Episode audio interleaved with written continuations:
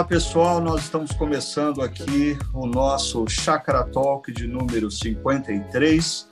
Ah, na nossa comunidade Chakra Primavera, nós temos é, tido uma série de reflexões sobre o tema é, conjugando perseverança com esperança, nesse momento que nós ainda estamos vivendo, é, da pandemia, ah, que é um risco a todos nós, e ao mesmo tempo da vacina chegando a alguns, tudo isso gera, por um lado, esperança, por outro lado, nos desafia a perseverança. E a gente ah, tem ah, refletido sobre ah, Hebreus, capítulo 11, 12, ah, e hoje nós vamos estar conversando sobre uma temática muito interessante que nos foi ah, estimulada na reflexão pelo pastor Juliano Cocaro, que está aqui com a gente.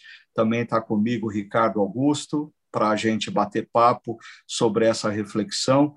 E a temática de hoje ah, fala sobre disciplina e qual, ah, como que a, a concepção da disciplina pode nos trazer esperança, como a concepção da disciplina deve nos desafiar à perseverança. Né? Então, aí eu estou aqui com esses dois amigos queridos nessa reflexão, e eu queria é, começar com uma pergunta para vocês. É, como que vocês acham que esse tema, disciplina de Deus, ah, se relaciona com esse momento que nós estamos vivendo é, de pandemia? Ah, nós poderíamos afirmar que essa pandemia ah, é uma disciplina de Deus à humanidade? Existe essa possibilidade? Que, que vocês pensam sobre isso? Fiquem à vontade. Eu acredito que existe sim a possibilidade. No entanto, eu, por exemplo, pessoalmente, e eu já fui questionado sobre isso, eu não consigo afirmar que o que está acontecendo hoje, a semelhança do que aconteceu é, por ocasião do dilúvio ou pela destruição de Sodoma e Gomorra, que foram ações é, de Deus para realizar e manifestar o seu, o seu juízo na história. É, vou usar aqui juízo e disciplina como sinônimos. Ou seja, uma ação de Deus onde Deus refreia o crescimento do mal. Então Deus faz isso na história, ele faz isso com aqueles a quem ele ama e na vida daqueles também que não amam. Isso está claro nas escrituras. Mas a Bíblia diz claramente nesses episódios que é Deus quem é o protagonista dessa, digamos, essa, dessa disciplina, né, dessas ações catastróficas. Agora, na pandemia não. Então eu não tenho, quando eu fui questionado uma vez sobre isso, eu não tenho ah, tranquilidade em afirmar que isso é diretamente uma ação de Deus para disciplinar o ser humano, a humanidade. Mas pode ser. Deus não, não, não me disse, eu não consigo fazer essa afirmação, mas a gente tem que se abrir para a possibilidade que seja, sim, uma disciplina de Deus, assim como na minha vida, existem coisas que acontecem na minha vida, é, consequências dos meus erros, que são consequências dos meus erros e ponto final. E eu não vou colocar a culpa em Deus e Deus está me disciplinando. Não, eu, eu bati a cabeça, eu fiz o que era errado, eu falei o que era errado, eu tomei a decisão errada e eu estou agora é, é, ouvindo os ecos dos meus erros passados, ponto final. Agora, na minha vida também eu posso interpretar ah, algumas lutas que eu tenho enfrentado como ações amorosas de Deus para impedir que eu continue avançando nos meus caminhos equivocados ah, com muita tranquilidade, com muita tranquilidade. Então, eu acho que é uma questão muito pessoal, né? Mas que, que a gente pode se abrir para essa possibilidade, sem dúvida alguma. Eu não entro no que, no, eu não reforço o coro de muitos líderes que eu vi dizendo, não, o que está acontecendo é disciplina de Deus, Deus está disciplinando a humanidade. Existem catástrofes que são oriundas, uh, problemas que são oriundos da queda, de Gênesis 3. Ou seja, vivemos um mundo em colapso, quebrado, é, disfuncional, e em decorrência da ruptura entre, entre terra e céu, ocasionada em Gênesis 3, nós sofremos tudo isso. Um tsunami, por exemplo. Deus estava disciplinando lá aquela região.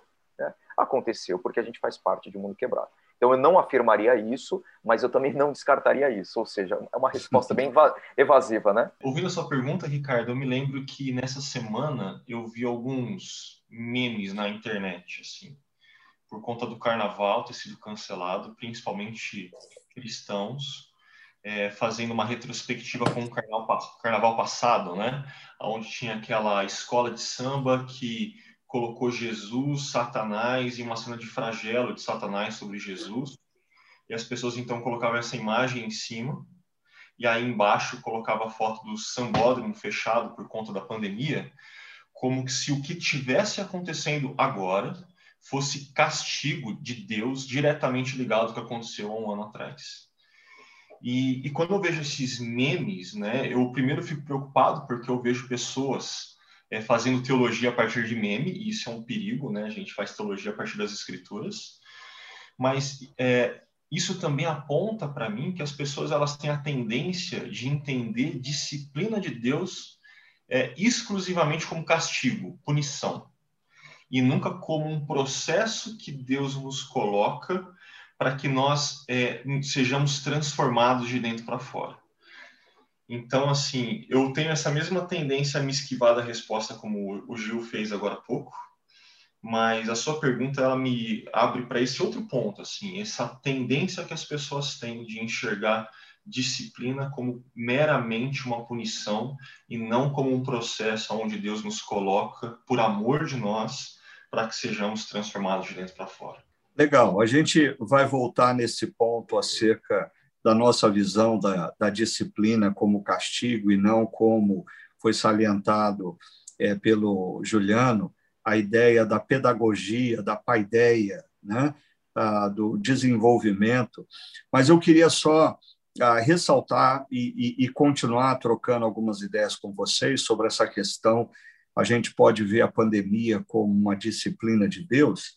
A, a primeira lógica equivocada que eu vejo até nesse meme ou memes que o Augusto está pontuando para a gente é que assim é, não faz sentido biblicamente é, Deus estar castigando o mundo ah, por causa do Brasil.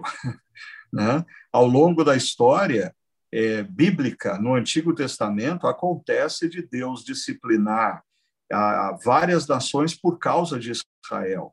Mas Israel não era uma nação qualquer no Antigo Testamento. O Israel ah, era o povo de Deus. E hoje é, a, a, disciplina de Deus tinha como alvo primário o povo de Deus. Então, se hoje o povo de Deus não é um país, mas ah, o povo de Deus é a igreja espalhada por inúmeras etnias e países, considerar essa pandemia como disciplina ah, deveria levar a igreja em qualquer parte do mundo fazer uma pergunta muito séria: o que que nós estamos fazendo de errado? Não é o que o mundo está fazendo de errado, mas o que que nós como igreja estamos fazendo de errado? Porque, como bem salientou ah, o Gil na reflexão da última semana em Hebreus 12, a, a, a palavra é clara em dizer que a disciplina de Deus ela é voltada para os filhos. Né? E aqueles que não são disciplinados por Deus é que devem se preocupar, porque dá a impressão que uh, Deus, Deus não exerce qualquer uh, relacionamento de responsabilidade para com essas pessoas que optaram viver longe dele. Então, me preocupa sempre que a postura ah, de pastores e líderes e de crentes é sempre a postura de Isaías, no capítulo de 1 a 5, sempre olhando para o mundo e dizendo: ai de vós, ai de vós, ai de vós, ai de vós. E, de repente, quando a gente se conscientiza que Deus disciplina os seus filhos, então nós deveríamos estar perguntando se existe a possibilidade dessa pandemia uh, ser uma ação disciplinar de Deus é sobre a igreja. Então, o que, que nós, como igreja, estamos fazendo que nós precisamos repensar? E aí nós chegaríamos a Isaías 6, quando ele contempla quem Deus é e quem ele é, e ele admite que o problema está nele. E aí ele grita: ai de mim. E eu infelizmente, eu não vejo a igreja nesse momento histórico, principalmente influenciado por algumas ideologias triunfalistas, ah, de, que, que, que confunde o projeto do reino de Deus com o projeto do poder político, eu não vejo as igrejas sendo humildes ah, para reconhecer os seus erros e bradar e gritar a Deus, ai de mim. Normalmente as igrejas estão olhando para a sociedade, apontando o dedo e dizendo, ai de vós. Né? O que, vocês acham disso aí?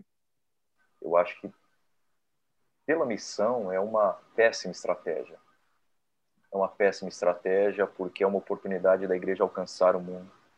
E a igreja está responsabilizando o mundo por algo é, de que ela faz parte. Ela está ativamente envolvida, né? É porque ela não percebe quão absorvida pela cultura contemporânea ela está.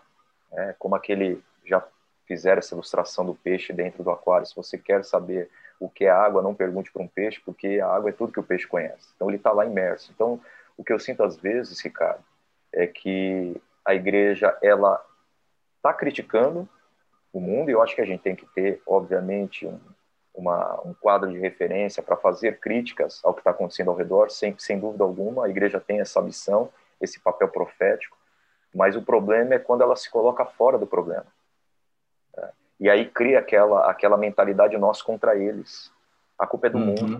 É, a culpa é do mundo. Então a igreja, é, como eu já vi certa vez, a igreja ela é retratada como um, um edifício, né, como um, um, local, um prédio amuralhado por, por bala de fuzil. Então é, é, é, é, é a igreja contra a sociedade, é o nós contra eles. Não, a igreja, a igreja não foi colocada no mundo para ser contra o mundo. A igreja foi colocada no mundo para ser contra os valores do mundo por amor ao mundo. Então, ela vive uma vida de contraste para isso, né? Por amor ao mundo. E, e, se essa pandemia manifesta deuses ou manifesta os nossos ídolos, como diz o nosso mestre Mike Gorin, ah, esses ídolos que estão sendo manifestos pela pandemia, como, por exemplo, a nossa adoração ao dinheiro, eu não posso fechar o meu negócio porque é ele que me dá dinheiro, a nossa adoração ao prazer, eu não posso abrir mão é, do meu tempo de churrasco com os amigos, nem da festa. Ah, e, e é, é, é, esses ídolos que estão emergindo, eles não estão emergindo só no coração das pessoas que não pertencem à igreja. Está ah, ficando claro para a gente como ah, os, aqueles que se dizem parte da igreja estão muitas vezes subjugados a esses ídolos e, e, e, manifesta até na necessidade. A pessoa que fala assim ah eu não aguento mais culto online. Ah, o que, que ela está querendo dizer ela precisa daquela experiência na qual ela se reúne no meio de uma multidão e a banda de louvor toca, e a banda de louvor chega um momento e diz agora só as vozes, e todo mundo canta, e todo mundo se arrepia. Ou seja, a pessoa está precisando desse tipo de prazer. A vida dela depende desse, dessa, desse nível de satisfação. Então, ah, se ídolos estão sendo manifestos, não estão sendo manifestos só na vida daqueles que não seguem a Jesus, estão sendo manifestos também, ah, e talvez principalmente na vida daqueles que se afirmam discípulos de Jesus. O que, que você acha, Augusto? pegando um gancho da fala de vocês dois, é, quando o Juliano traz essa postura de nós contra eles, eu vejo essa postura marcada por um tipo de orgulho. Não, da gente é melhor, né? Nós somos diferentes deles, né? A culpa é deles. Só que aí quando você traz esses ídolos, Ricardo, que estão sendo desmascarados na pandemia, como que é comum encontrar pessoas falando, mas olha só, aquelas boates, aqueles bares estão cheios de pessoas, mesmo na pandemia, ninguém de máscara, todo mundo aglomerado. E nós que queremos ir para o culto não podemos fazer isso. E aí a pessoa não percebe a incoerência, porque é justamente porque a gente é discípulo de Jesus que a gente não vai fazer o mesmo movimento, que a gente não vai ceder ao ídolo do prazer, de fazer as coisas do jeito que a gente gostaria, no momento que a gente não pode. Não, gente, calma. A, a gente precisa ser diferente, a gente precisa é, manter uma postura que mostra que cuidado com a vida é mais importante do que o nosso próprio prazer, né? Então, esse orgulho que a gente carrega, à medida que os ídolos vão sendo desnudados, né, vão sendo descobertos, mostra a nossa incoerência e mostra como esses ídolos acabam, na verdade, moldando as nossas vidas, né? Mas eu, eu vou provocar vocês uh, numa temática que não faz parte da nossa pauta.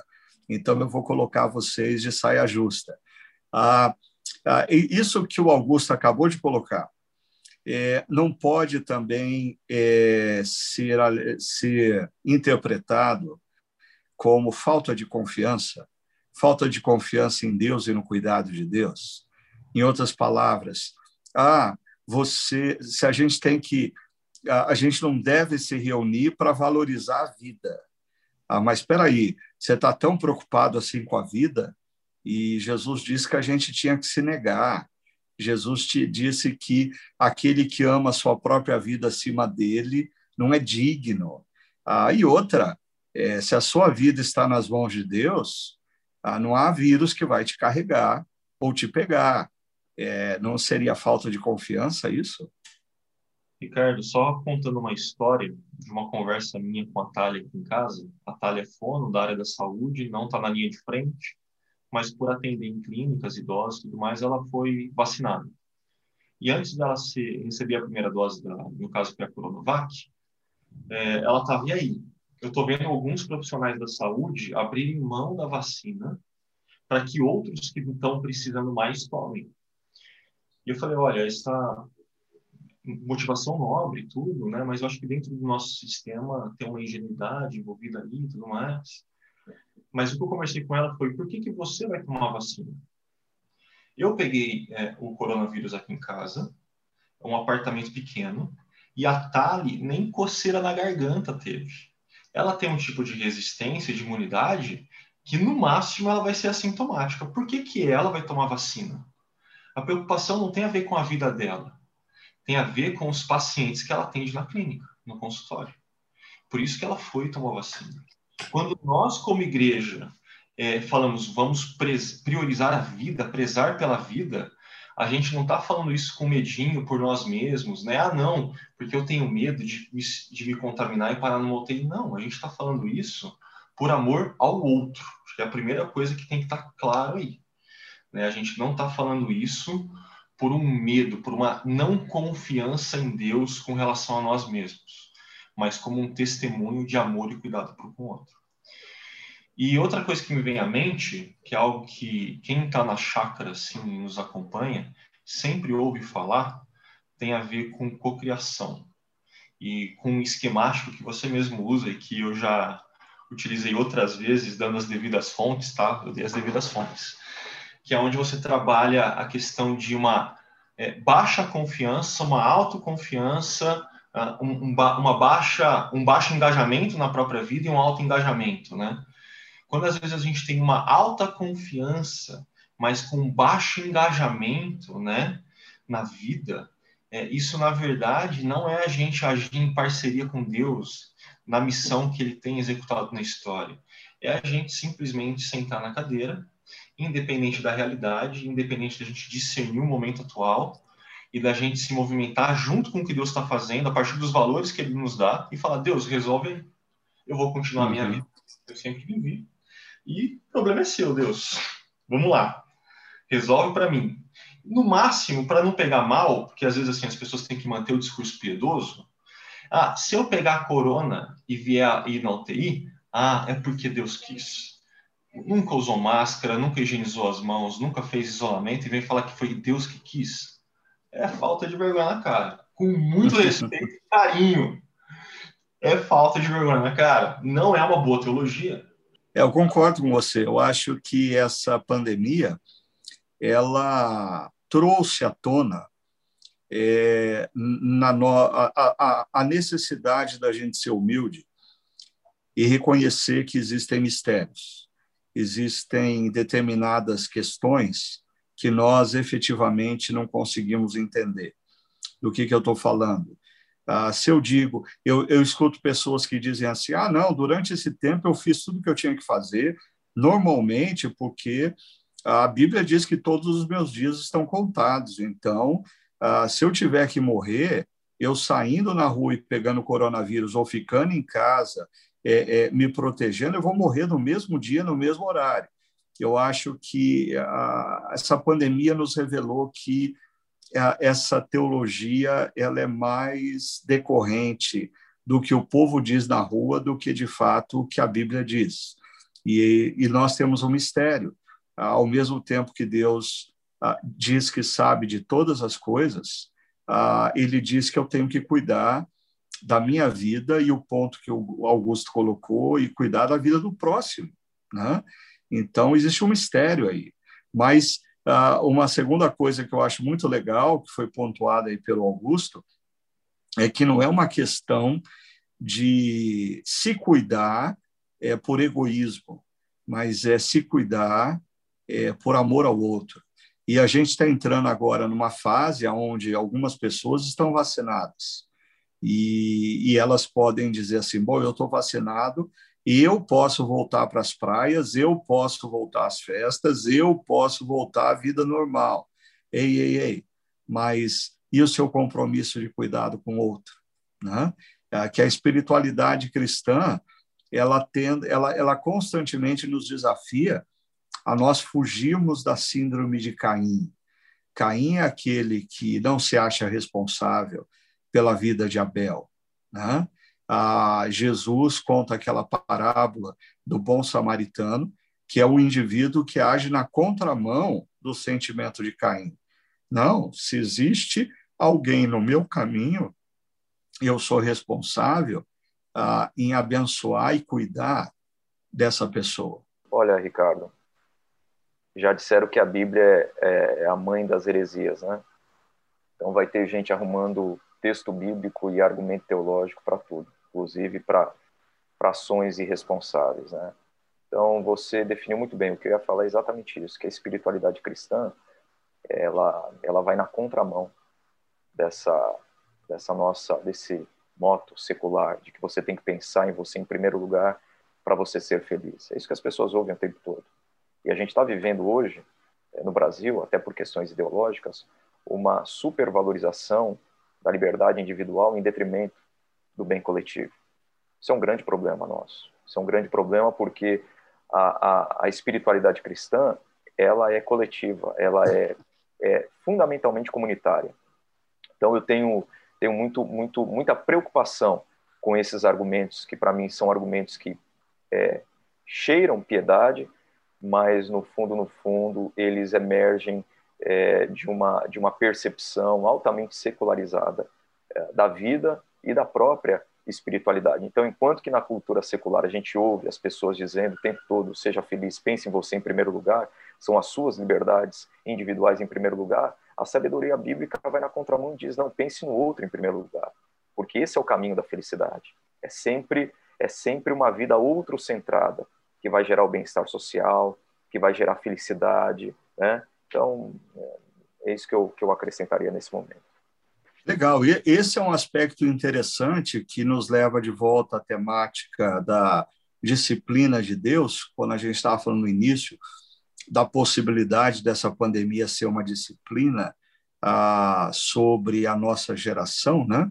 Uhum. É, é interessante como em Sodoma e Gomorra, ou mesmo é, nos povos ali de Canaã, ah, sempre existe um elemento, é, algum tipo de prática que vai na contramão de tudo que Deus quer para os seres humanos, é, esse tipo de prática extrapolou os limites.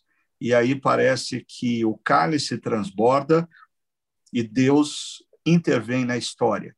E aí o Juliano falando, me ocorreu o seguinte, né? É, a nossa geração é uma geração que tem sido caracterizada pela autonomia. Eu faço o que eu quero e eu vou fazer na hora que eu quiser e como eu quiser. E, e parece que essa autonomia ela estava assim transbordando em todos os aspectos estava destruindo casamentos, destruindo amizades, inviabilizando compromissos a longo prazo entre amigos, ah, entre pessoas com as suas organizações. Então, assim, a, autonomia ela se tornou uma marca da nossa geração. De repente vem essa pandemia e eu também não posso dizer com todas as letras que essa pandemia é uma disciplina, mas de Deus, mas com certeza essa, de, essa pandemia nos alerta ah, para o fato de que essa autonomia estava passando dos limites. E, e a pandemia nos coloca dentro de casa e a gente não pode mais fazer o que a gente gostaria de fazer. Essa pandemia coloca máscara ah, para a gente proteger o outro. Eu não tenho mais a liberdade de conversar com as pessoas como eu gostaria. Ou seja, essa pandemia foi um verdadeiro tiro assim na testa da nossa autonomia.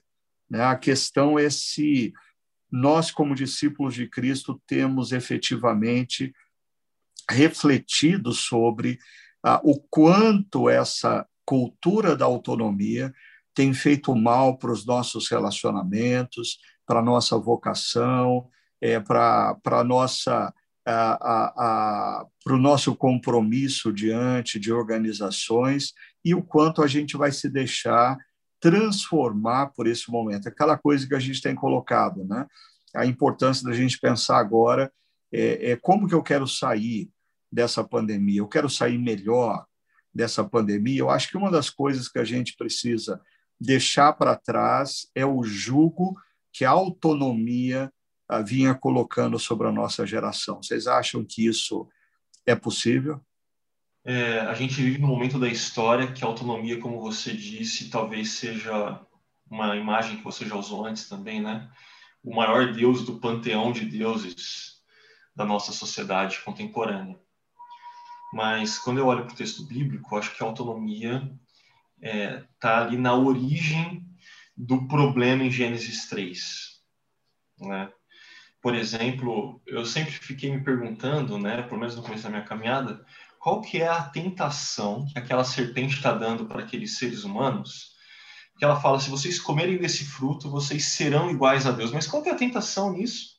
Se eles foram criados à imagem do próprio Deus está faltando alguma coisa, né?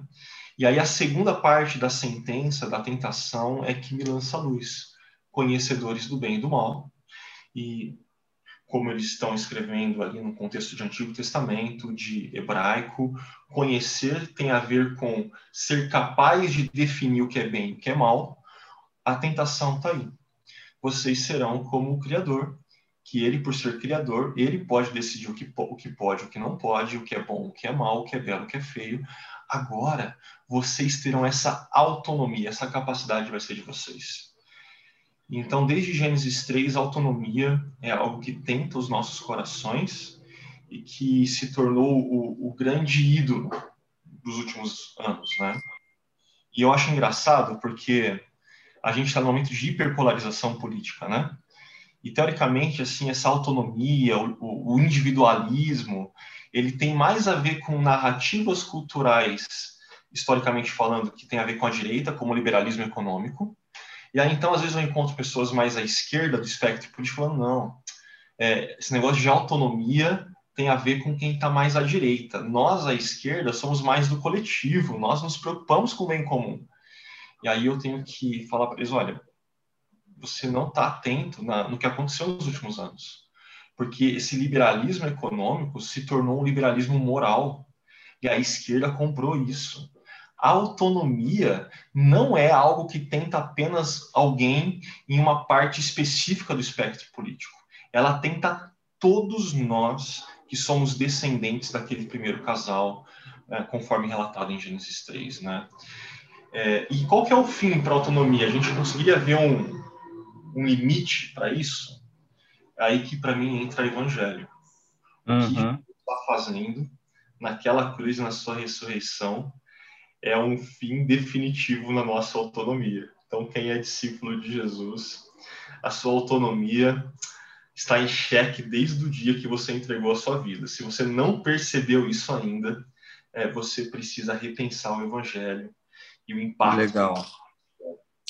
E eu quero puxar o Gil aqui para dentro dessa conversa agora, é, pedindo para ele é, falar um pouquinho para a gente de algo que ele, na reflexão anterior, tratou, eu achei assim genial a ponderação que ele fez sobre o fato de que o termo a disciplina em Hebreus 12, que normalmente está associado na cabeça da gente com castigo, ele tem uma dimensão de uma disciplina através da qual eu desenvolvo algumas coisas da minha vida. Até ele fez menção do termo aqui é a raiz para nosso para o nosso conceito de pedagogia, né? Ou seja, a disciplina de Deus ela pode ser um processo ah, que Deus nos convida ao aprendizado. Fala um pouco mais sobre isso, Gil. Eu achei que, que é muito significativo a gente ponderar nessa perspectiva do conceito disciplina. A nossa língua portuguesa, a disciplina está muito relacionada ao, ao castigo, à punição. Então, alguém que é disciplinado é punido por alguma coisa.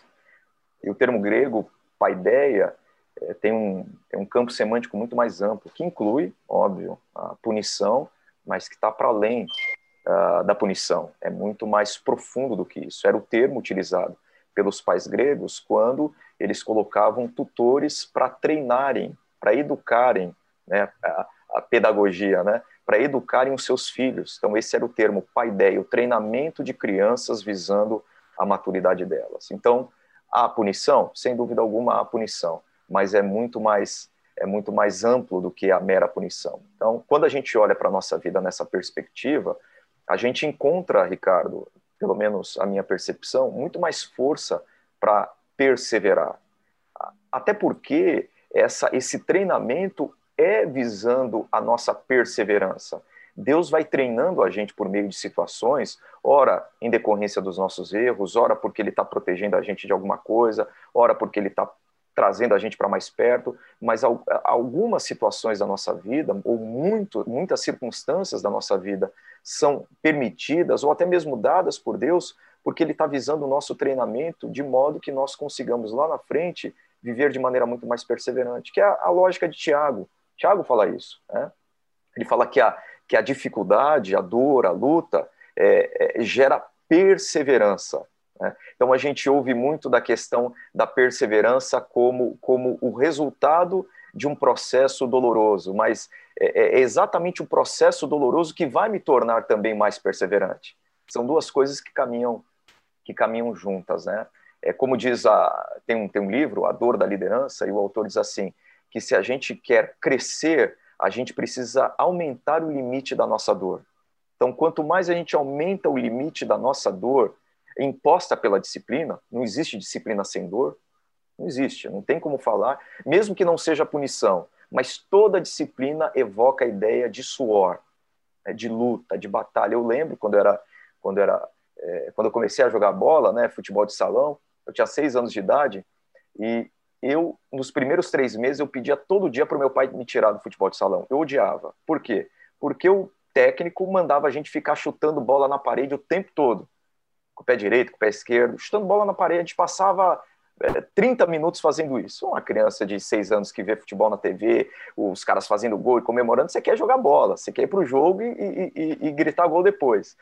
É, mas aquele processo era um processo de treinamento, era, eram os fundamentos básicos que eu precisava aprender para que eu conseguisse ali, no, no, na hora do jogo, é, ir bem. Então, toda disciplina é difícil, é dura, mas não existe crescimento sem disciplina. E se a gente quer crescer e quer é, se submeter ao que Deus está fazendo na nossa vida e crescer no nosso caráter, em várias dimensões, profissional, acadêmica, é, conjugal, a gente precisa se submeter as dores, as dores que emergem de uma vida disciplinada, treinada. Né?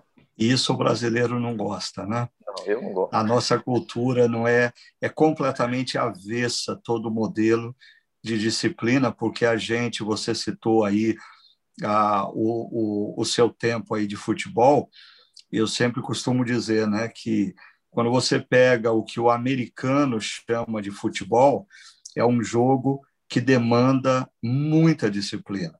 Os jogadores treinam uma jogada assim 100, 200 vezes. E no nosso futebol, é, nós ah, valorizamos o improviso. Ah, em clubes europeus, alguns jogadores brasileiros não são é, bem vistos e queridos, porque sabem que esses jogadores são avessos ao treinamento, que demanda disciplina, né? E a imagem, duas imagens que me ocorrem agora, que a Bíblia fala muito é, sobre elas e que uh, são imagens que conjugam é, o que a gente está falando, perseverança com esperança, mas ao mesmo tempo a prática da disciplina, que é a imagem do lavrador ou agricultor e a imagem do atleta, né? É, atletas e agricultores precisam ter uma esperança, precisam ter perseverança e, na prática de vida, precisam ter disciplina, senão eles nunca vão chegar em lugar nenhum. Né? E fecho aí é, é, é esse meu comentário mencionando uma história que eu ouvi do meu querido professor e mentor, Carl John Bosma, que ele dizia que, quando jovem, ele ah, se alistou no exército norte-americano antes no período da guerra no Vietnã e no treinamento ele tinha um sargento que ele odiava de corpo e alma aquele sargento, porque aquele sargento demandava coisas deles que era acima é, do que ele considerava tolerável. E uma das coisas que esse sargento fazia era, ah, com uma metralhadora na mão, dar uma rajada para cima e depois passar uma rajada na horizontal. Ele avisava com um tiro para cima que todo mundo tinha que se jogar no chão. E aí ele simplesmente passava uma rajada na, na, na horizontal. Ah, e não era bala de festim. Ou seja, isso hoje em dia seria altamente politicamente incorreto. Né? Ah, agora, ah, o, o Carl John Bosman completa essa história dizendo que, certa ocasião no Vietnã, é, eles desceram numa clareira ah, e quando os helicópteros subiram e os soldados ficaram na clareira, que eles perceberam que era uma emboscada. E eles estavam cercados de todos os lados ah, com tiros e ele se atirou no chão. Ah, e depois de alguns minutos ou horas de tiro, ele percebeu que ele era um dos poucos vivos naquela clareira. E naquele momento ele foi muito grato aquele sargento, aquele sargento que impôs na vida dele a disciplina de quando ouvisse um tiro se jogar no chão. E por isso ele sobreviveu. Né? Para mim, eu trago. É porque às vezes a vida nos impõe alguns sargentos como esse. Né? E, e aí, depois de 20, 30 anos, a gente olha para trás e a gente percebe quão importante foi é, ficar chutando a bola na parede com os dois pés, ou se atirar no chão quando ouvisse barulho de bala, ou qualquer coisa parecida. Né? Nessa dimensão, a disciplina é uma pedagogia, um caminho através do qual a gente se transforma, a gente aprende. Né? O que, que você acha, Augusto? É por aí mesmo? Não, com certeza, mas eu fico ouvindo vocês aqui e a gente tem falado dessa disciplina que Deus nos oferece, ou que é, a vida levanta alguns sargentos e que aí também nos impõe essas disciplinas, né?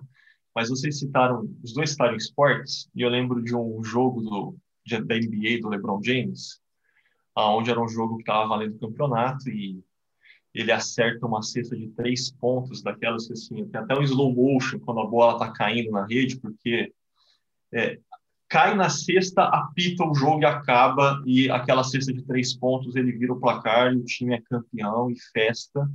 E aí ele vai ser entrevistado e o repórter chega para ele e fala: Lebron, por que você tem um talento natural para fazer isso, né? E, e, de repente aquele cara que estava festejando fica bravo. E ele fala: talento natural nada não. Eu chego antes de todo mundo na quadra para treinar a cesta de três pontos e depois que todo mundo vai embora, eu continuo na quadra treinando cesta de três pontos. É, ele repete, repete o treinamento, um tipo de disciplina, para que quando seja necessário ele conseguir, numa final de campeonato, fazer a cesta de três pontos. E aí eu fico pensando, o convite de Deus para a gente é para a gente se submeter à disciplina apenas quando ah, vem uma pandemia batendo na porta, ou é um convite que Deus faz diariamente para a gente, para a gente repetir coisas, é, criar hábitos que vão ter a ver com o tipo de vida que Deus espera que a gente tenha. E aí eu ficaria nessa segunda opção. Eu acho que quando a gente está conversando dessa pandeia, dessa disciplina, dessa pedagogia, não pode ser algo que entra nas nossas vidas apenas nesses momentos de profundo sofrimento, mas tem que ser algo que a gente se submete em parceria com Deus, confiando nele, para experimentar o tipo de vida que ele quer que a gente viva. É porque às vezes as pessoas elas se auto-enganam com essa percepção assim de que ah não eu estou orando pedindo para Deus me mudar ah eu estou orando pedindo para Deus tirar esse sentimento do meu coração. Ah eu estou orando pedindo para Deus tirar esse hábito que está sabotando a minha vida e o meu casamento.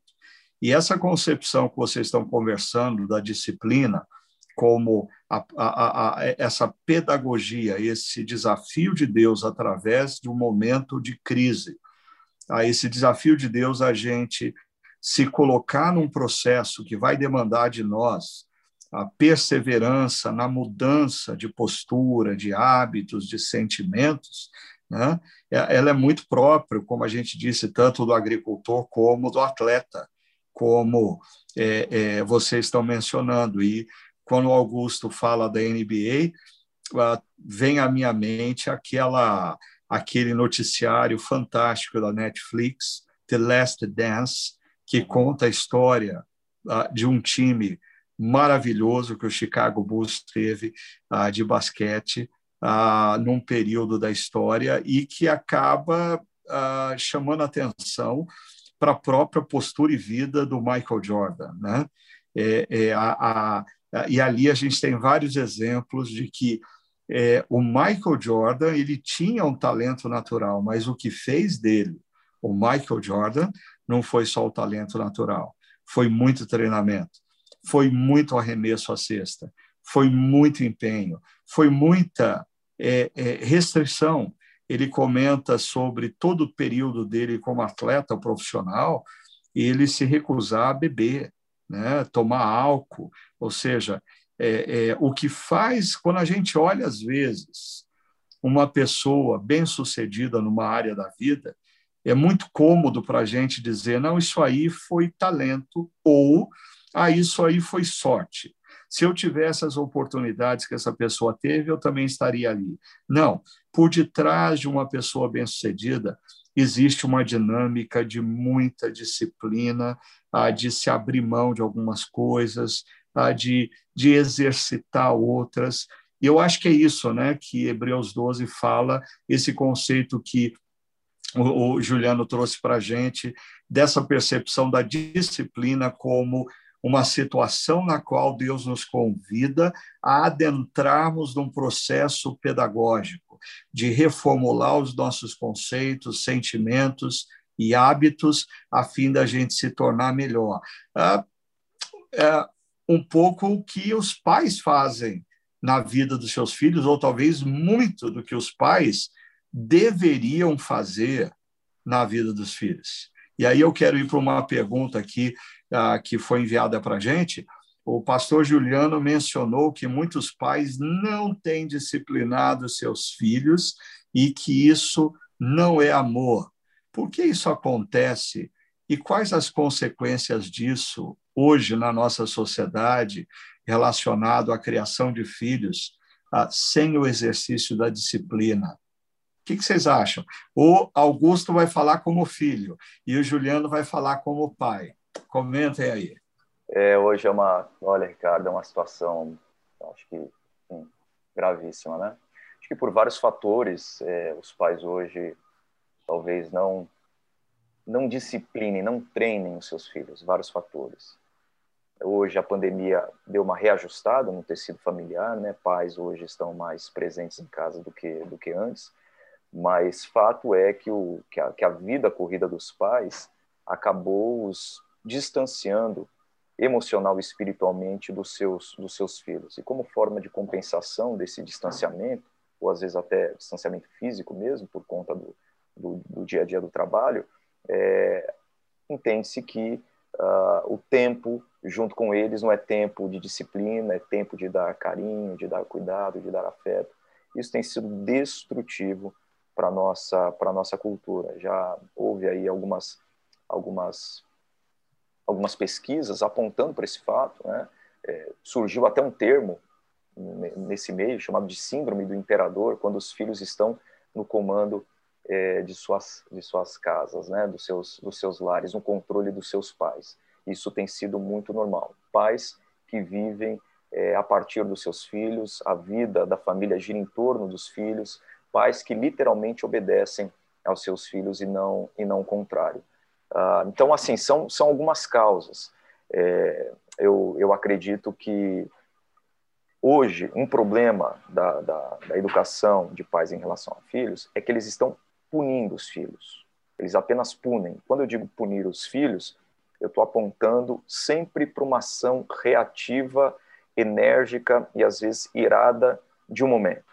Então, isso, isso não é, é isso não faz parte é, do pacote da disciplina. Até pode estar aí dentro do que a gente entende por disciplinar filhos, mas não se resume a isso. Então, o filho faz alguma coisa, o pai vai, grita, bate, ponto final.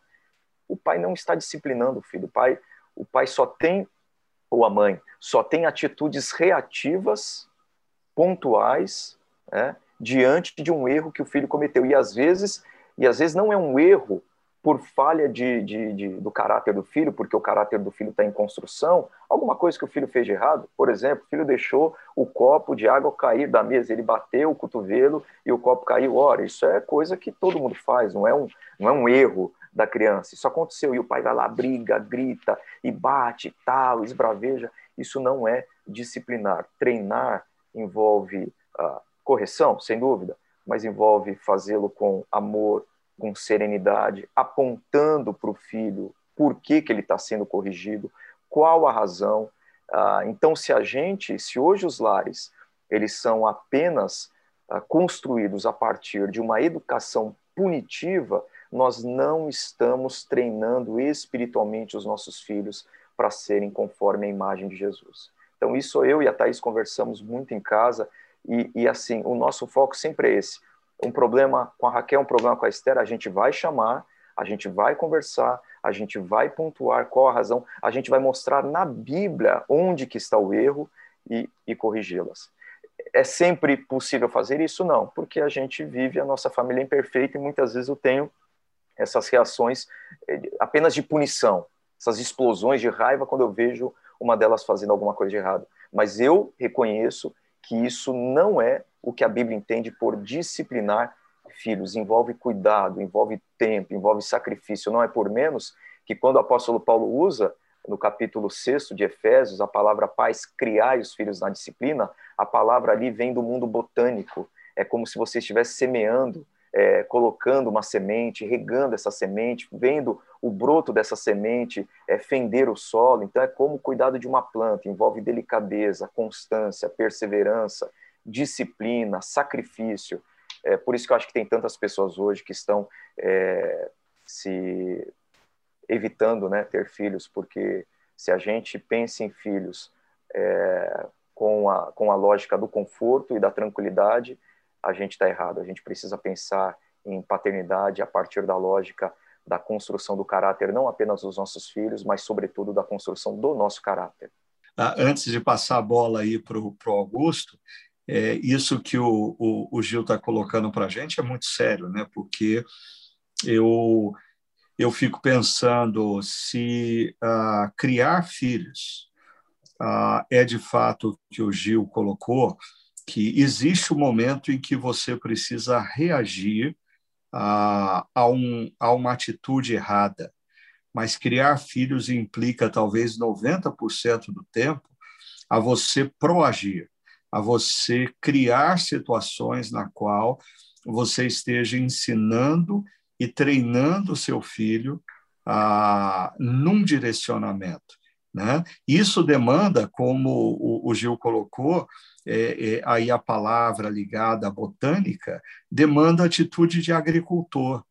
E agricultor tem que ter paciência, tem que ter disciplina, tem que repetir hábitos. Eu acho que assim a, a, a sociedade contemporânea criou tanta máquina para cuidar da agricultura, porque a gente não tem mais paciência de diariamente regar, esperar por meses um, um, uma, uma árvore brotar, germinar, crescer, para dar os frutos. Isso é criação de filhos. Né? E, e talvez a maior, a maior dificuldade nos pais em exercerem esse modelo de disciplina sobre os seus filhos é o simples fato de que eles não têm disciplina. Ah, então, como oferecer disciplina a crianças, é, pais que não têm disciplina, pais que querem fazer o que querem fazer na hora que bem entendem fazer e eles não têm disciplina. Então, eu diria, antes da gente é, influenciar os nossos filhos numa determinada direção, ah, é importante a gente assumir o maior desafio que existe na vida, que é a gente se autoliderar, a gente se autodisciplinar ah, no caminho da maturidade. Isso não significa pais perfeitos, eu acho que filhos vão perceber ao longo da vida que a gente não é consistente e coerente o tempo todo, mas é importante que, ah, em boa parte do tempo, eles vejam na gente é, o, a disciplina ah, que a gente quer passar para a vida deles, né? que, que você acha, Augusto, dessa conversa?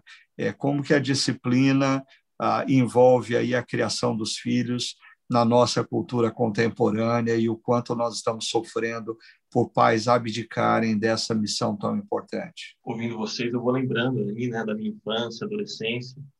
Tanto meu pai quanto a minha mãe vieram de famílias bem humildes. Então, os dois não tiveram muitas condições de avançar nos estudos. A minha mãe fez até o médio, meu pai fez até o fundamental.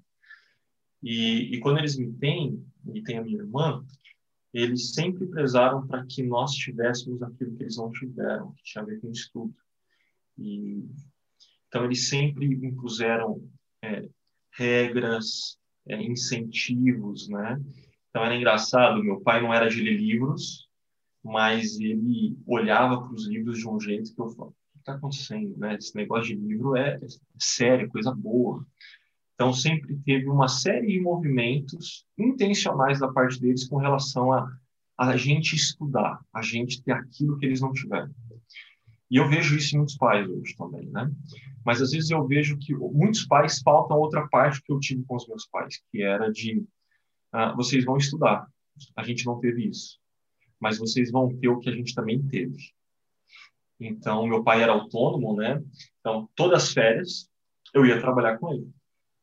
E aí eu tinha que levantar super cedo, é, me arrumar super rápido e acompanhar ele num serviço que eu não sabia fazer, que basicamente o que eu fazia era pegar a ferramenta e levar para ele, assim, né?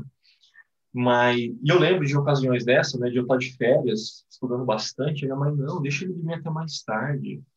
E meu pai, não, ele precisa saber o que é trabalho.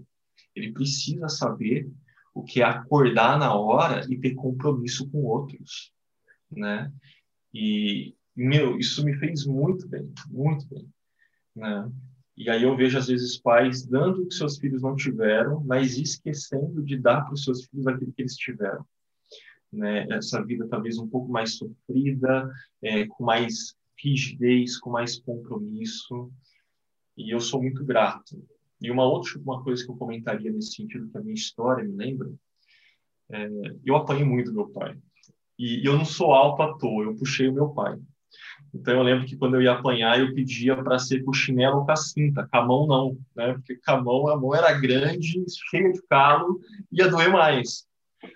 Mas a, a maioria das vezes, porque meus pais também não eram perfeitos, todas as vezes que eu apanhei, eu sabia o porquê eu apanhei, o que eu fiz de errado, e não apenas isso, como era o jeito certo de ter feito as coisas.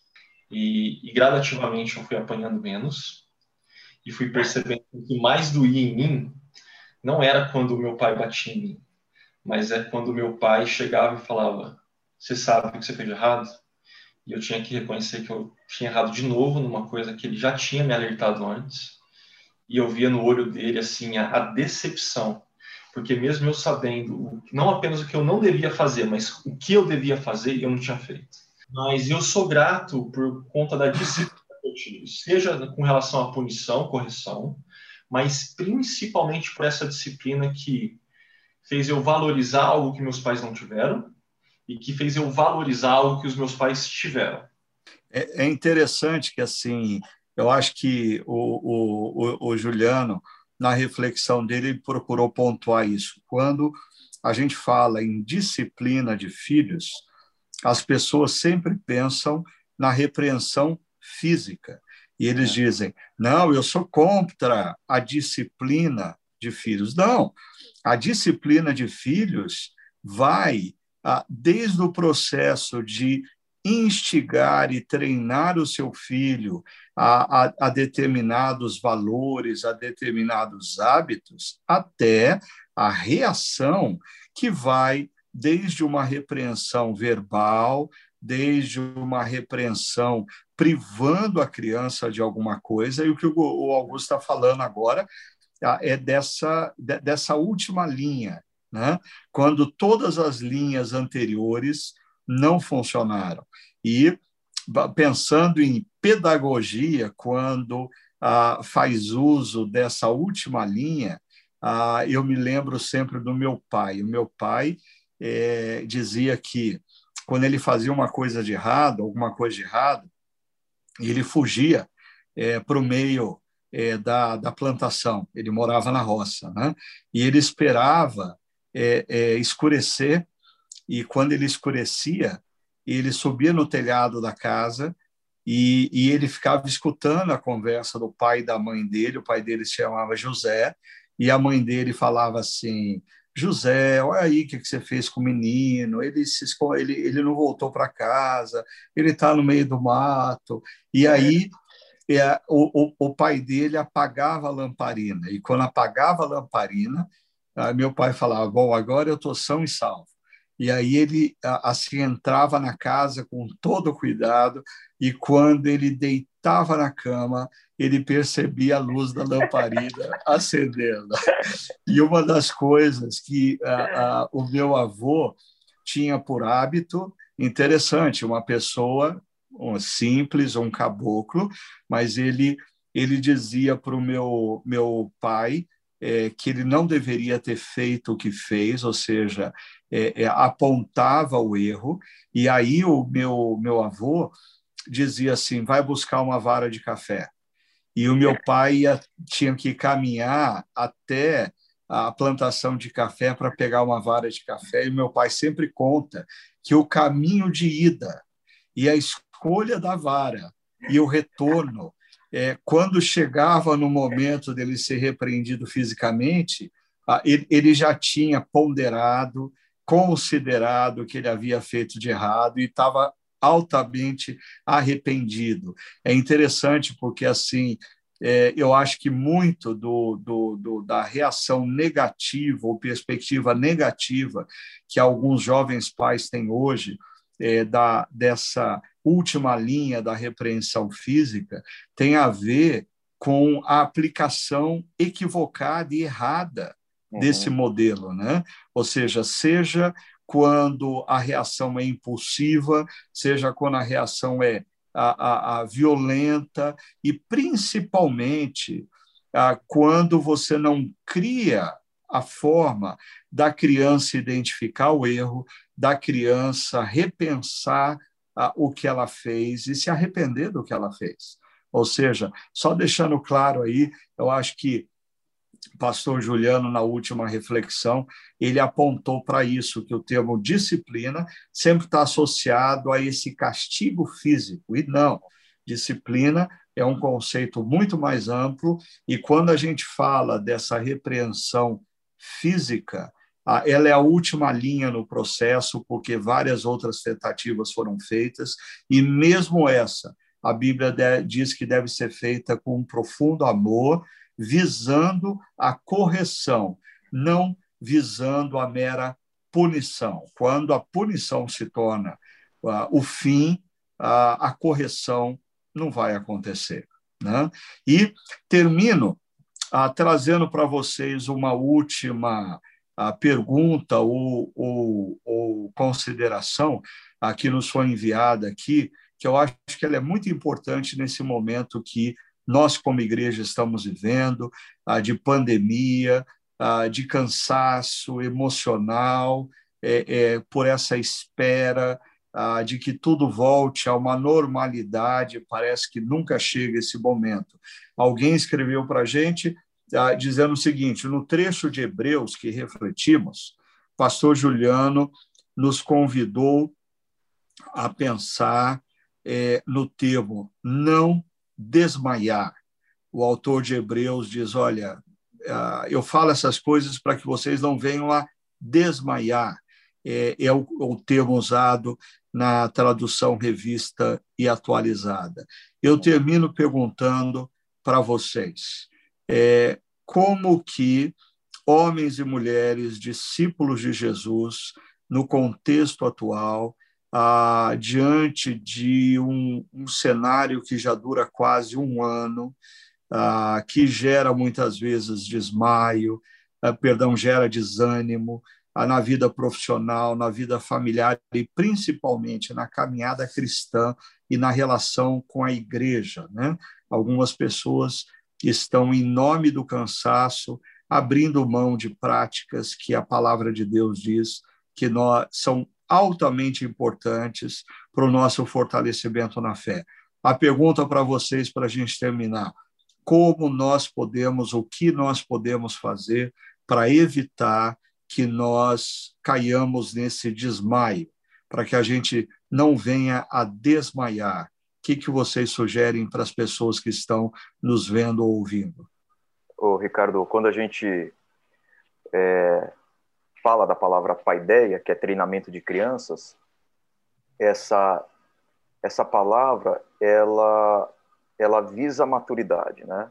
É um processo pelo qual os pais ou ao qual os pais submetiam os seus filhos para o crescimento deles. Então, paideia sempre visa a, a maturidade de crianças, o crescimento de crianças. E, e eu acho que o que é muito importante nesse momento para as pessoas é entenderem que Deus quer fazê-las uh, crescerem nesse momento. Deus quer movê-las da meninice para a vida adulta do ponto de vista espiritual. Deus está forjando o caráter de Cristo, e isso é crescimento espiritual. Por que, que eu estou dizendo isso? Porque uma das coisas que diferencia, na minha percepção, uma criança de um adulto, é um, uma, um, um imaturo de, um, de uma pessoa madura, é que a criança ela só faz o que ela quer. Então, ela não quer tomar banho, então ela briga para tomar banho. Ela não quer comer naquela hora, então ela briga para não comer naquela hora. Ela não quer estudar, então ela briga para não estudar. Ela está o tempo todo apenas fazendo o que ela quer, o que ela deseja, ao invés de fazer aquilo que ela precisa, aquilo que ela deve. Criança é assim. Quem tem filho sabe. Você está o tempo todo brigando para o seu filho fazer o que ele tem que fazer, não o que ele quer fazer. Quando a gente vai amadurecendo, a gente começa a aprender que eu não vou reclamar para comer naquele horário, porque eu sei que eu tenho que comer naquele horário, porque o meu tempo de almoço no trabalho é curto. Eu vou tomar banho, né, algumas pessoas, né? Eu vou tomar banho porque eu tenho que tomar banho, porque isso é parte da minha higiene pessoal. Então, a gente vai crescendo e a gente vai passando a, a, a fazer coisas que nós não queremos, muitas vezes, mas nós precisamos, porque não é todo dia que a gente quer fazer determinadas coisas. Mas na nossa vida espiritual é assim, quando a gente cresce, vai amadurecendo espiritualmente, a gente aprende que determinadas coisas que no momento não dão prazer são altamente necessárias para a nossa, para nossa subsistência, para o nosso fortalecimento, para a nossa perseverança. Então, o que, que eu diria para essas pessoas? Eu sei que vocês, é, ou algumas pessoas, não estão com vontade é, de participarem, por exemplo, dos, dos encontros é, online ou dos grupos pequenos é, remotamente, não estou com vontade de, de é, cultivarem disciplinas espirituais porque se desanimaram diante de todas as provações que passaram como um rolo compressor sobre a sua vida. Mas a grande dica, a grande, o, grande, é, o grande ponto aí de, de, de, de uh, convergência da vida é façam. Façam isso porque porque isso é bom para vocês. Isso é bom para mim. Então eu não vou uhum. me conectar porque eu tô com vontade simplesmente. Eu vou fazer porque eu preciso disso. É, é como água, a gente não bebe só, a gente não pode beber água só quando tem vontade. A gente tem que beber um pouco mais, mesmo quando a gente não tem vontade. Então, a gente precisa lembrar, Ricardo, que é verdade, sentimentos mudam hábitos. Então eu passo a sentir determinadas coisas e eu mudo meu comportamento. Mas uma coisa que a gente não pode descartar também, que é uma verdade, é que hábitos mudam sentimentos. Eu não vou esperar ter vontade de fazer alguma coisa para começar a fazer. Eu vou começar a fazer essa determinada coisa e em fazendo-as eu começo a ter mudanças dentro de mim. Então façam, mesmo sem vontade, mesmo no meio do desânimo. É quando a gente está mais desanimado que a gente precisa fazer mais aquilo que pode levar a gente para um caminho de encorajamento, de ânimo e de perseverança. Muito legal, muito prático, Gil. Obrigado. E você, Augusto, o que, que você acha que a gente pode fazer para não desmaiar nesse contexto, desmaiar na, na desesperança? Complementando em duas coisas, em duas partes, que o Gil já trouxe. Se você, é, antes da pandemia, já se submeteu a essa disciplina, a criar esse hábito de fazer o que você tem que fazer, não apenas o que você quer fazer, provavelmente você chegou na pandemia e está conseguindo lidar melhor com ela do que muitas outras pessoas que não se submeteram a isso. É, é como se a gente estivesse treinando e chegou a hora da prova. Você está sendo colocado à prova. É uma linguagem bem bíblica. Mas a segunda parte, eu diria mais, ah, de repente você está entre aqueles que não se submeteram a essa disciplina antes e chegou a hora da prova, você está sem fôlego, você está já com a visão turva, você está querendo desmaiar. É, não é porque você está nesse momento agora, durante a pandemia, que não há tempo para você começar a construir esses hábitos, que não há tempo para você se submeter a essa disciplina que visa essa transformação de dentro para fora. Então comece é, e um excelente começo para você, participa de um grupo pequeno. Não negocie o nosso encontro de reflexão e adoração dos domingos. E mesmo que pouco, em questão de tempo e quantidade, mas que esse pouco tenha qualidade e constância, leia a Bíblia diariamente e ore diariamente. Legal. E para aqueles que estão ah, nos ouvindo ou assistindo, ah, se você está aí na semana é, que teve início no dia 14 de fevereiro.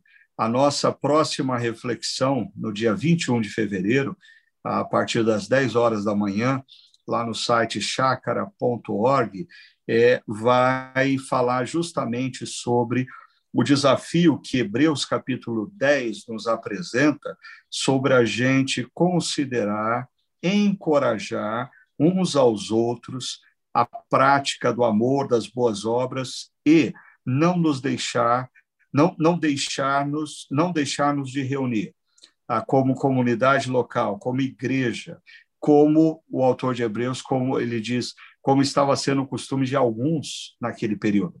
Então, eu queria desafiar você a é, aceitar a, essa reconstrução de hábitos na sua vida, se você deixou de se reunir com uma comunidade local e você ouviu falar sobre a importância aqui de hábitos que geram disciplina e transformação, eu convido você ah, para retomar isso no próximo domingo, às 10 horas da manhã, quando justamente nós vamos estar falando sobre a importância dessa reunião, mesmo que seja virtual. Eu quero agradecer a presença do Gil e do Augusto aqui, batendo esse papo com a gente. Foi algo profundamente uh, gostoso e precioso.